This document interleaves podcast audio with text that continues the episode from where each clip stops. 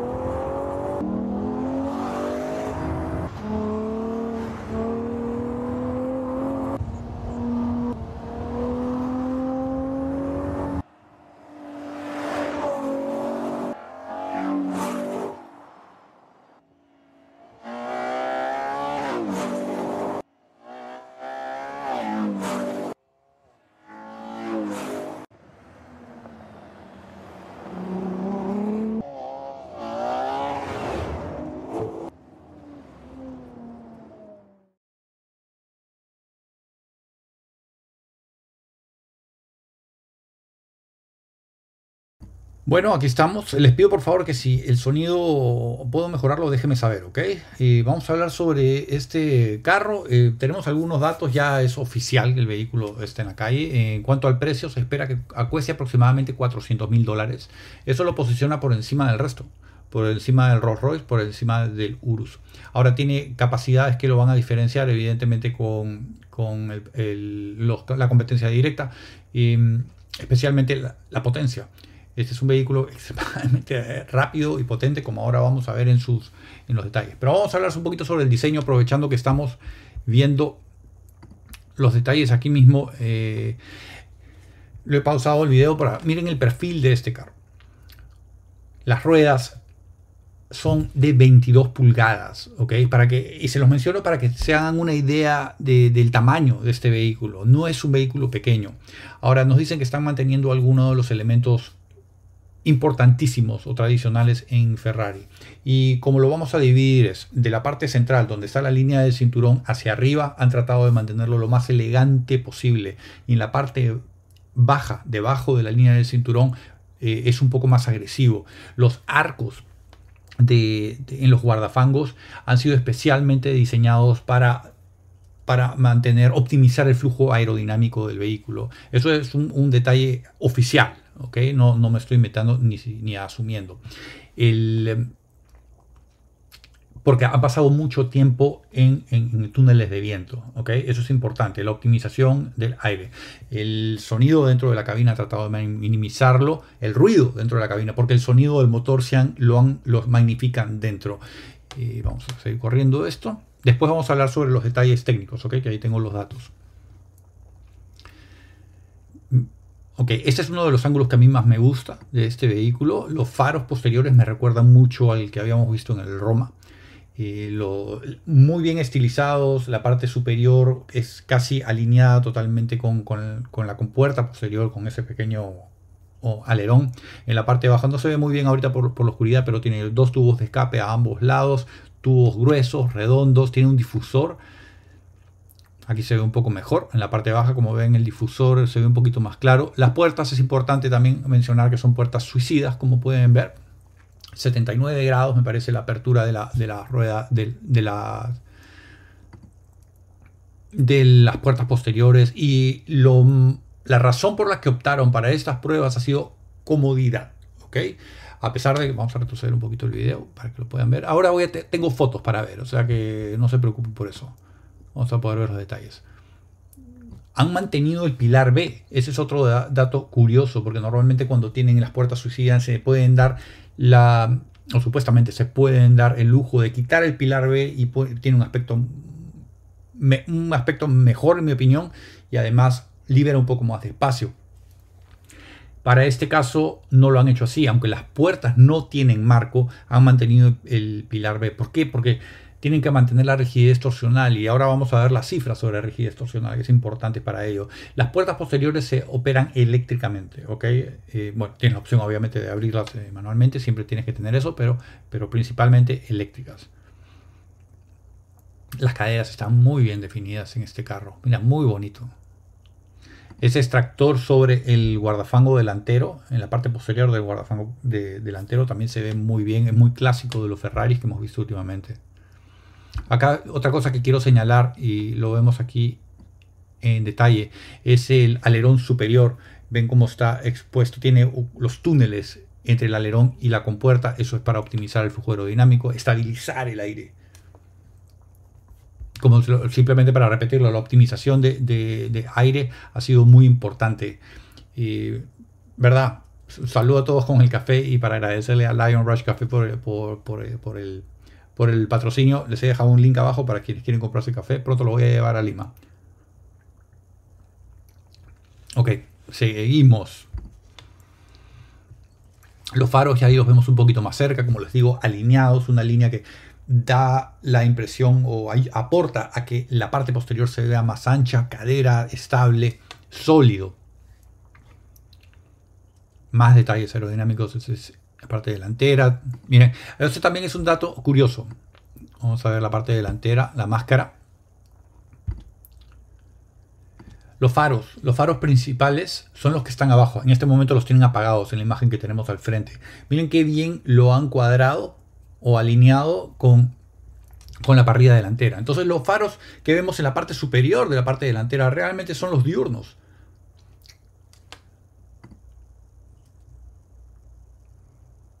Lindo se ve ese color, ¿no? No puede fallar. Ahí está. Acá se ve perfecto. ¿Ven? Los faros diurnos están alineados con la pequeña parrilla delantera que tiene en la parte superior. Una mirada bastante particular, bastante siniestra. Se ve muy bien. Qué bonito se ve en este reflejo con las luces. Se, aprecia bastante bien cómo han trabajado ¿no? el capó, las proporciones del vehículo desde este ángulo. Los músculos marcados, pero al mismo tiempo muchas curvas, no muchas líneas. Flujo aerodinámico. No nos han dado las cifras, el CD, lamentablemente. Ferrari no lo hace normalmente. Ok, vamos a regresar ahí porque quiero ver este detalle. Es, tenemos la, luz. En la parte superior tenemos un túnel, que por lo que he leído es funcional.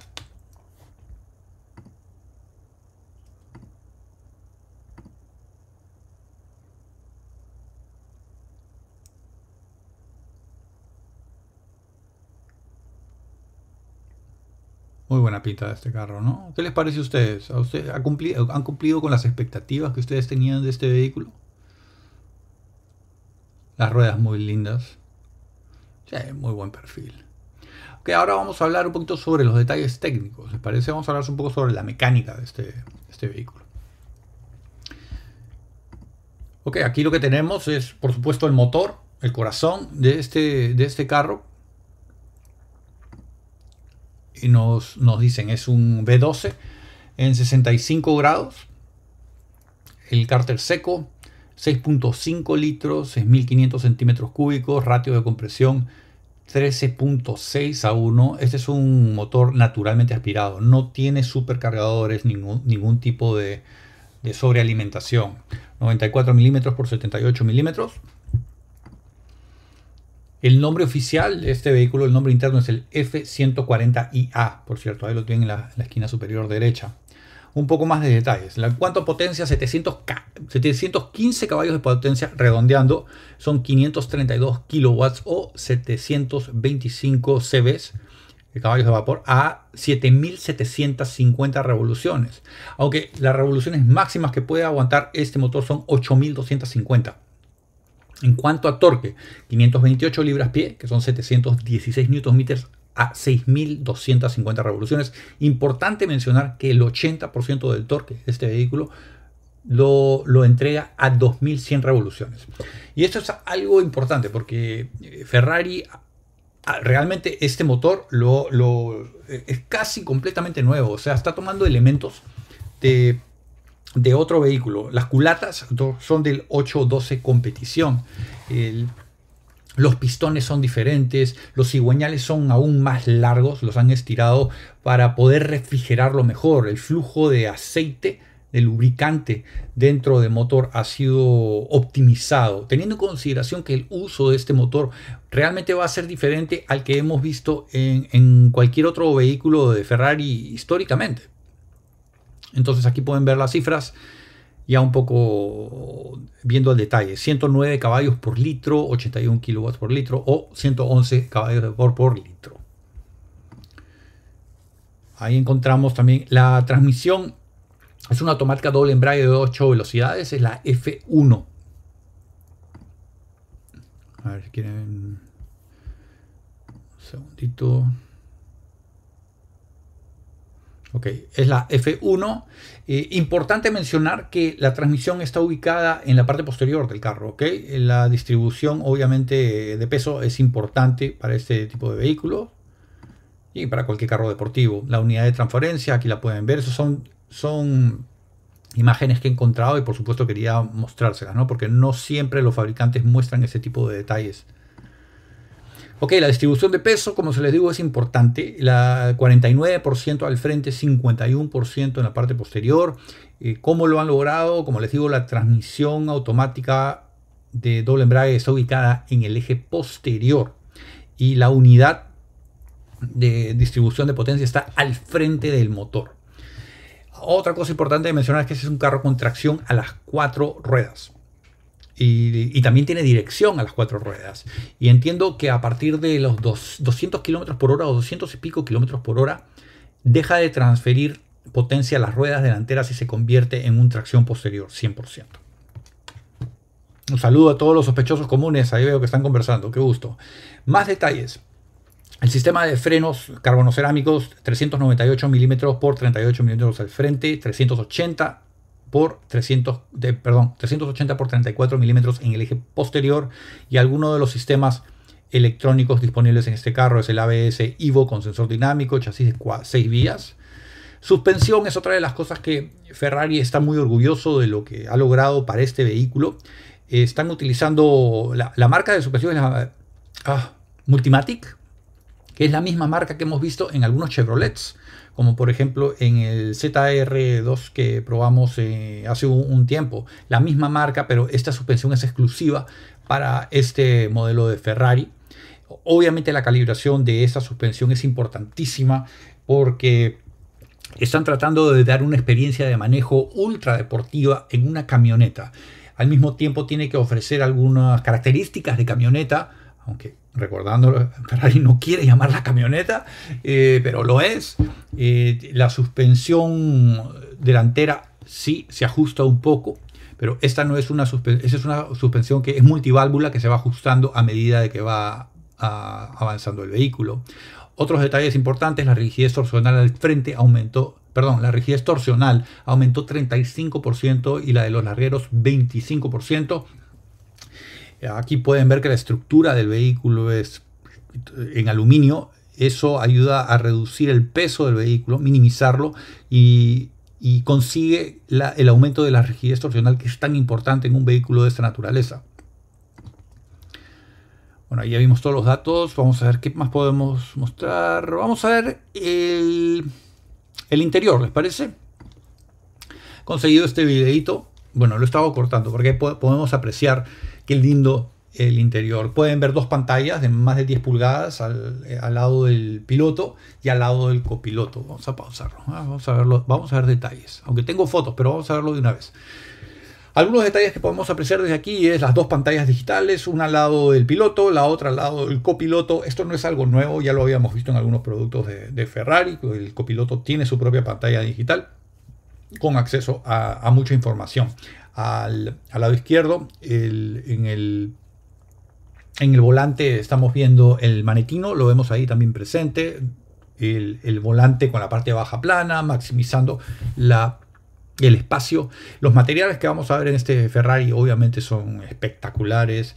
El, diseño de, la consola es simétrico, ¿no? A ambos lados vemos muy parecidas las dimensiones. Los pedales metálicos, el gran pedal muerto de aluminio y vamos a ver un poquito más de detalles. Vamos a acercarnos un poco más. Esto es la banca de asientos posteriores. Bueno, no es una banca, son dos asientos individuales en la parte posterior. Tienen calefacción, enfriamiento, como se pueden imaginar. La posición de manejo en estos asientos es un poquito diferente a la del frente. Siempre en un Ferrari o un vehículo de esta naturaleza van a darle prioridad al piloto, a los ocupantes delanteros. Pero como pueden ver, la los asientos posteriores son habitables totalmente. Em, lindo diseño de estos asientos, la verdad. Los, los apoyos laterales no son muy exagerados, como pueden ver. Pero miren la profundidad de la banca horizontal.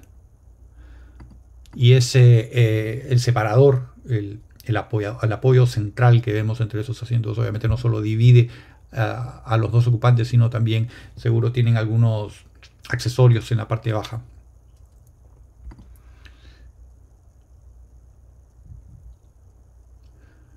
Vemos otro ángulo de la parte delantera de la cabina. Sistema de iluminación, miren el, tacómetro en el, centro, no han eliminado eso, también importante. Lo hemos visto, Porsche también fue el pionero ¿no? en desarrollar ese tipo de vehículos hace ya más de una década, casi dos décadas. Y también mantuvieron el tacómetro en la parte central del panel de instrumentos. Vamos a ver unos cuantos detalles. Sabemos que este carro trae sistema de audio Burmeister No tengo los detalles sobre el sistema de audio, pero podemos estar seguros de que va a ser muy buena calidad. Vemos un poco de no, fibra de carbono. Miren qué bonita ese rotor como sobresale. Entiendo por lo que vemos aquí que esto es para controlar el sistema de aire acondicionado. Sí, correcto. Ah, otra cosa importante, el área de carga en este vehículo. Ahí nos están demostrando que puedes llevar tus maletas. Eh, dentro de la industria tenemos que este vehículo ofrece la mayor cantidad de espacio detrás de la segunda banca de asientos. Estamos hablando de las camionetas, de las super camionetas, ¿ok? Ese también ha sido otro detalle muy importante para estos vehículos. Y de hecho, están clasificando este vehículo internamente en Ferrari como un GT. Como no quieren clasificarlo como una SUV o una crossover, la están clasificando como un vehículo GT, Gran Turismo.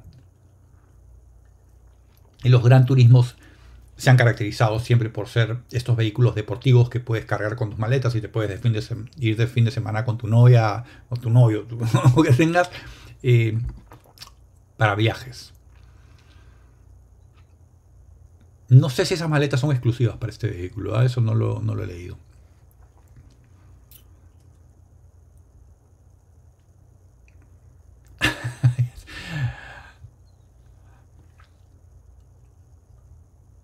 Y por cierto, apenas terminemos viendo estos detalles, ahí no me voy a sentar a conversar con ustedes a responder a sus preguntas.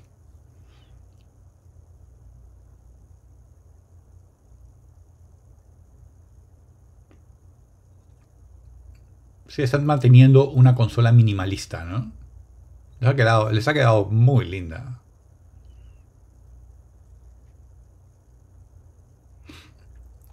En la pantalla, esa pantalla es está al frente del copiloto, porque eh, no existe una pantalla central. Y ahí como pueden ver, puedes controlar, aquí podemos ver en el menú principal, al lado izquierdo, el menú. Tenemos el sistema de navegación, el sistema de clima, posición de los asientos, setting y audio. Entiendo que esta pantalla frente al copiloto es la más grande que se ofrece en toda la familia de Ferrari para el copiloto. Comandos touch.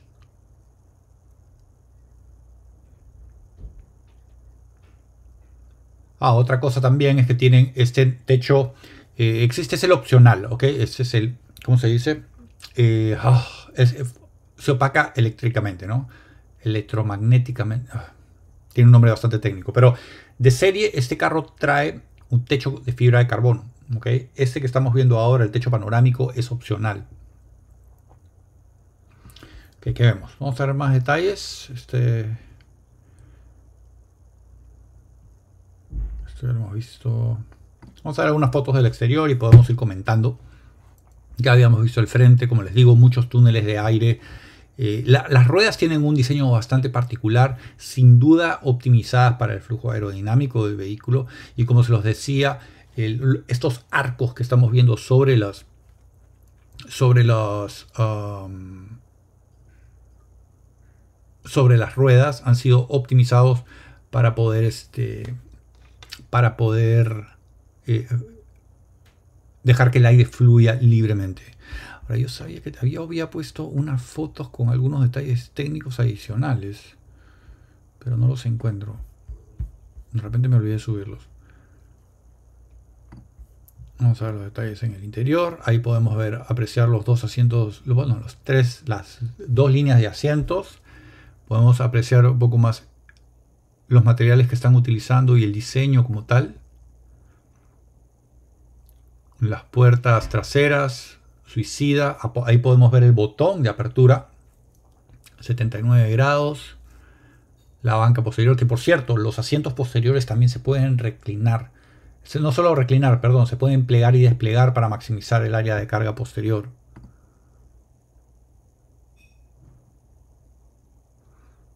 otro ángulo.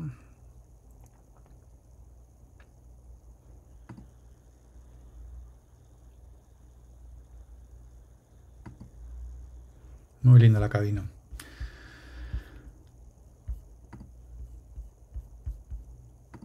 Quiero ver cómo puedo...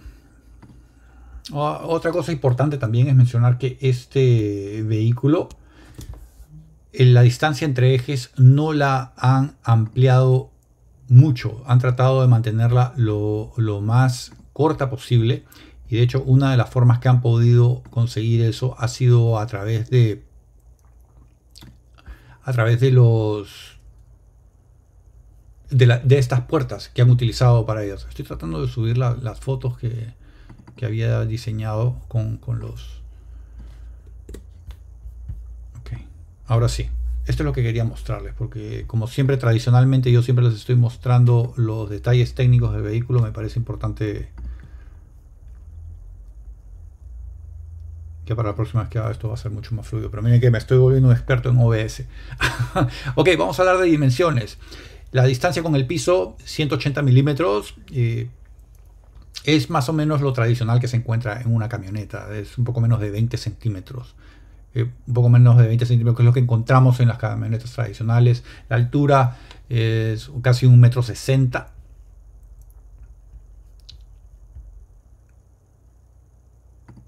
Vamos a seguir viendo más detalles. Ok, el ancho total, más de 2 metros. 2 metros 28 con 28 milímetros. La distancia entre ejes, como se los digo, han tratado de mantenerla lo más reducida posible, porque si fuera mucho más larga, mucho más amplia, comprometería un poco el desempeño del vehículo y es algo que Ferrari ha tratado de evitar al máximo. El largo total, como pueden ver, casi 5 metros de largo. La apertura de las puertas, como se los digo, las puertas posteriores hasta 79 grados la, apertura. Peso 4.482 libras, que son un poquito más de 2 toneladas, que realmente no es tan pesado. Si te pones a pensar, tienes un carro con un motor V12 al frente de 6.5 litros, tracción a las cuatro ruedas, cuatro puertas, cuatro plazas, y sin embargo pesa un poco más de 2 toneladas, no está nada, nada mal. 0.60 en 3.3 segundos. Entiendo que es más rápida que la Urus la velocidad máxima la ha limitado a 193 millas por hora, que son 311 kilómetros por hora. Muy respetable para ser una SUV, carro familiar. Eh, se puede alojar hasta 26.5 galones de gasolina, que son 100 litros. No tenemos el consumo de gasolina aún. Eh, nos dicen que están aún eh, esperando los resultados oficiales para poder publicarlo. O sea que vamos a estar atentos a ello. El, el cargo detrás de la segunda banca de asientos son 16.7 pies cúbicos o 473 litros. Y ya, eso es lo que tenemos. Ahora vamos a... Voy a estar atento a sus preguntas. A ver, ¿quiénes están por ahí? Tony, ¿cómo estás, hermano? Gusto de verte. Espero que te guste este formato de, de video. Pablo, hermano, desde Argentina, ¿cómo estás? Gusto de verlos por acá. Nito, Nico, espero que estés muy bien. Gusto de verlos. A ver, ¿tienen alguna pregunta? Pesa menos que la Urus, así es. O sea, Ferrari ha puesto mucho esfuerzo en esta camioneta y quizás por eso es que se han demorado tanto, ¿no? Muchos de nosotros estábamos diciendo, se están demorando demasiado, están perdiendo ventas, están perdiendo oportunidad, pero miren qué inteligentes han sido los italianos. Casey, ¿cómo estás, hermano? Hace tiempo que no te veía. Alex, ¿te parece como un hatchback? ¿Sabes qué? Sí, pero tremendo hatchback, ¿no? un hatchback en exteriores, en, esteroides. Fernando, gracias, te gustó esto. Mañana quiero mostrarles al nuevo Pagani. O sea que podemos eh, continuar con este formato de video si es que les parece, para poder seguir conversando. Tony, sí, eh, les cuento que ya acepté una próxima prueba de manejo que va a ser el Corvette C8Z06. Es así, le voy a hacer una prueba completa. Eh, estoy terminando de, juntar a los, a los jugadores que me van a ayudar con las pruebas de manejo, porque solo no puedo hacerlo. Así que estamos alineando un equipo de producción y no se preocupen que vamos a retomar las pruebas de manejo muy, muy pronto, pero queremos hacerlo bien. ¿Quién más está por acá? Cruz, buena pregunta. Me dice que quizás Horacio Pagani decida hacer una camioneta. Eh, sabes que cuando estaba preparando este live lo pensaba. ¿Cómo no se lo pregunté a Horacio cuando lo entrevisté? ¿no? Porque estoy seguro que lo ha considerado, pero no lo ha hecho.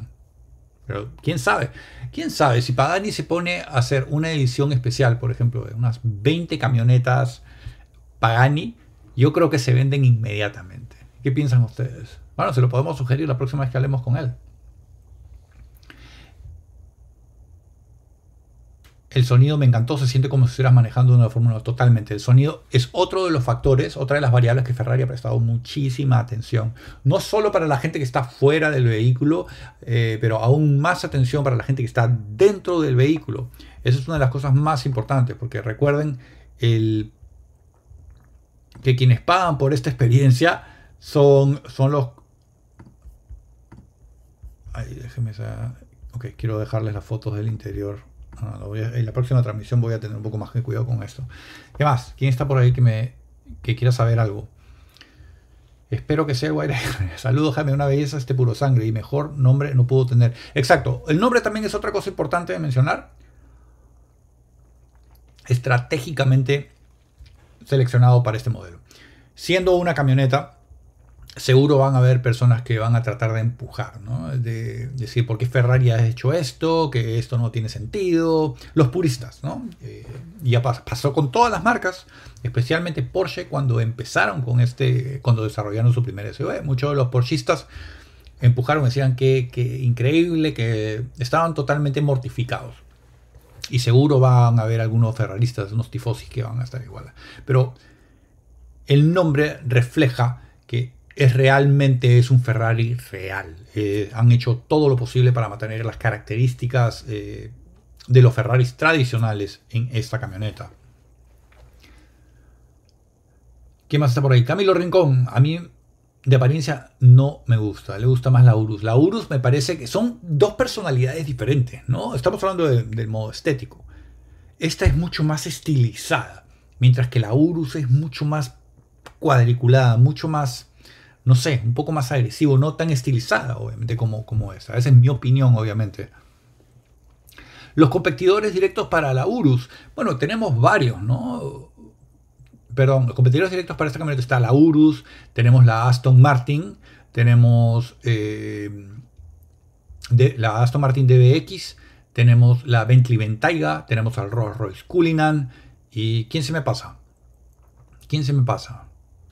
Claro, como dice Baez, la Urus es un Audi Q8. Sí, y están enfocados en volumen. Eso es lo que quieren hacer, vender la mayor cantidad de Lamborghinis Urus posible. Porque tienen la capacidad para hacerlo. Ferrari no. Por eso es que está siendo súper selectivo con el número específico. Menos del 20% de sus ventas van a ser el Urus. Estratégicamente hecho. No quieren alejarse realmente de lo que vienen haciendo con los vehículos deportivos. Mejor el Aston Martin DBX, ¿te parece, Cruz? Bueno, habría que probar este. El DBX me gustó muchísimo. Y de hecho, ellos cuando la lanzaron dijeron, queremos que esta sea la camioneta más capaz, digamos, con los mejores desempeños, con el mejor desempeño en el mercado. Pero ahora Ferrari estratégicamente se está alejando de la definición y de la categorización de este, de este el puro sangue como de una SUV o una camioneta. Jaime, viéndola bien me gusta más que la, de Audi. ¿Te gustan más las SUVs de Audi? ¿En serio? ¿En serio? Jaguar también tiene una, sí, Cruz, pero Jaguar no está al nivel de super camioneta. La Stelvio, no, la Stelvio no se compara con esta. ¿Qué pasó con el video de la Santa Fe? Ya no está. Todo lo saqué porque realmente la calidad no estaba muy buena. O sea, vi que había muchos comentarios que la gente se quejaba por eso, así que decidí eliminarlo. No lo eliminé, lo tengo escondido. te puedo pasar el link si quieres verlo. Lo tengo como privado. Es una versión mejorada del FF, no Vector, porque este es un, es un vehículo totalmente nuevo. No está compartiendo muchos elementos con otros vehículos. Como les dije, las culatas sí las está compartiendo con el. ¿Con cuál era el modelo? El 812, creo. Con el 812 competición. ¿Qué más hay? El precio, a ver, todavía no lo han anunciado oficialmente. Se estima que esté entre los 400 mil dólares. Jaime, ¿podrías ver la versión deportiva de Audi BMW Mercedes? Sí. Del Audi. Sí, tendríamos que verlos. Vamos a ver si consigo uno, porque podría poder conseguirlo. ¿Qué te parece la Maserati en camioneta? Eh. Me parece que de, las camionetas de lujo que he probado, eh, esta la Maserati no la consideraría yo una super camioneta. Es una, buena camioneta de lujo, es como yo la veo. No, Tony, no me lo habían quitado. Yo decidí quitarlo porque realmente había muchos comentarios negativos y no quería. Si está tan malo, lo quito. No quiero. ¿Qué tal la calidad de imagen de eh, esta transmisión? Buena, ¿no? Yo creo que vamos a seguir así hasta que consigamos resolver el tema de la calidad de la imagen cuando hagamos las transmisiones fuera de, casa. Ferrari la votó con el diseño de este. Totalmente Jorge. Pero ¿sabes qué? Se ve futurista, pero al mismo tiempo yo creo que se ve bastante premium, ¿no? El estilo me parece que se ve como un Ferrari, bueno, algunos de los Ferraris, ¿no? Como hemos visto el Roma, los, digamos, los Ferraris más familiares. Está manteniendo elementos de diseño muy, muy parecidos a esos. Guillermo, ¿cómo estás, hermano? Gracias. Sí, no se olvide, por favor, de dejarme un like. Déjenme saber qué les pasa, qué les parece esta transmisión. Si podemos hacerla así con más frecuencia, creo que tiene, tiene sentido. Eh, yo mañana pienso regresar a esta misma hora más o menos y quiero traerles el nuevo Pagani. Vamos a ver, hablé con Christopher este, esta semana, con Christopher Pagani, el hermano, el, perdón, el hijo de, de, Horacio, de Horacio, y me ha dado acceso a unos material que tengo que ahora revisarlo y trabajarlo para la prueba de mañana. Las puertas traseras fueron un acierto, totalmente. Me parece que estéticamente también se ven muy bien, llaman la atención, y, pero sobre todo el tema de funcionalidad. Están, ayudan a que la gente pueda entrar y salir del vehículo fácilmente. Ahora, ¿qué les parece? Qué bueno, Alexander, que te guste. Gracias, déjenme saber qué les parece. ¿Qué les parece si les dejo un ratito más el sonido del, del Ferrari? Vamos a escucharlo nuevamente, ¿ok? Ahí vamos.